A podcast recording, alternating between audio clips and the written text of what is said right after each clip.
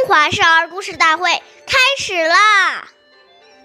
月易流失，故事永流传。大家好，我是中华少儿故事大会讲述人王嘉宾。我今天给大家讲的故事是《王祥卧梨》第九集。王祥是晋朝人，他母亲去世后，父亲又娶了继母。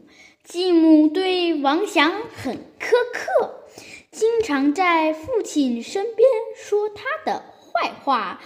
久而久之，父亲也不喜欢他了。但王祥依然很孝顺自己的母亲，经常问寒问暖。继母生病了，他总是伺候在旁。有一年冬天，王祥的继母病了，想吃鲜活的鲤鱼。大冬天的，哪里能捕鱼呢？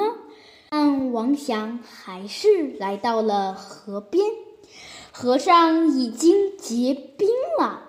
为了能捉到活鱼，王祥居然脱掉衣服卧在冰上，用体温化开冰捕鱼。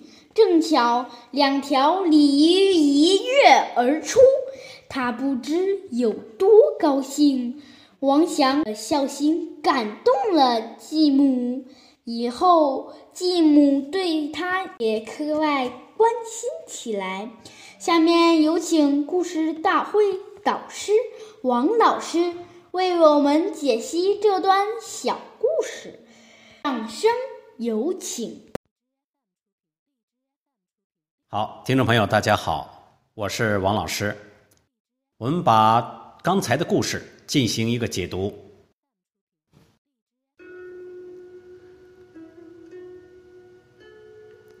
父母即使不辞，也不应成为自己不尽孝的理由，因为父母给予生命，并将我们抚育成人，这个慈德太大，做儿女的用任何方法都无法回报的。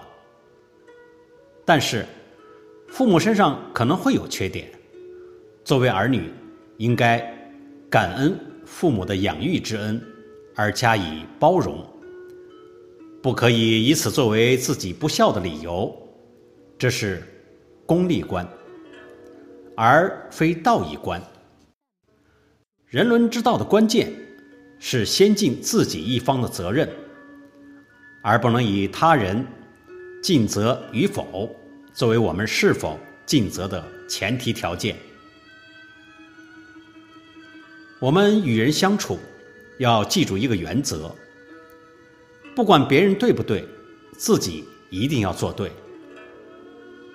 无论是父母还是身边所有的人，纵使他们用不对的态度对我们，我们依然要用对的态度去面对他们，不然。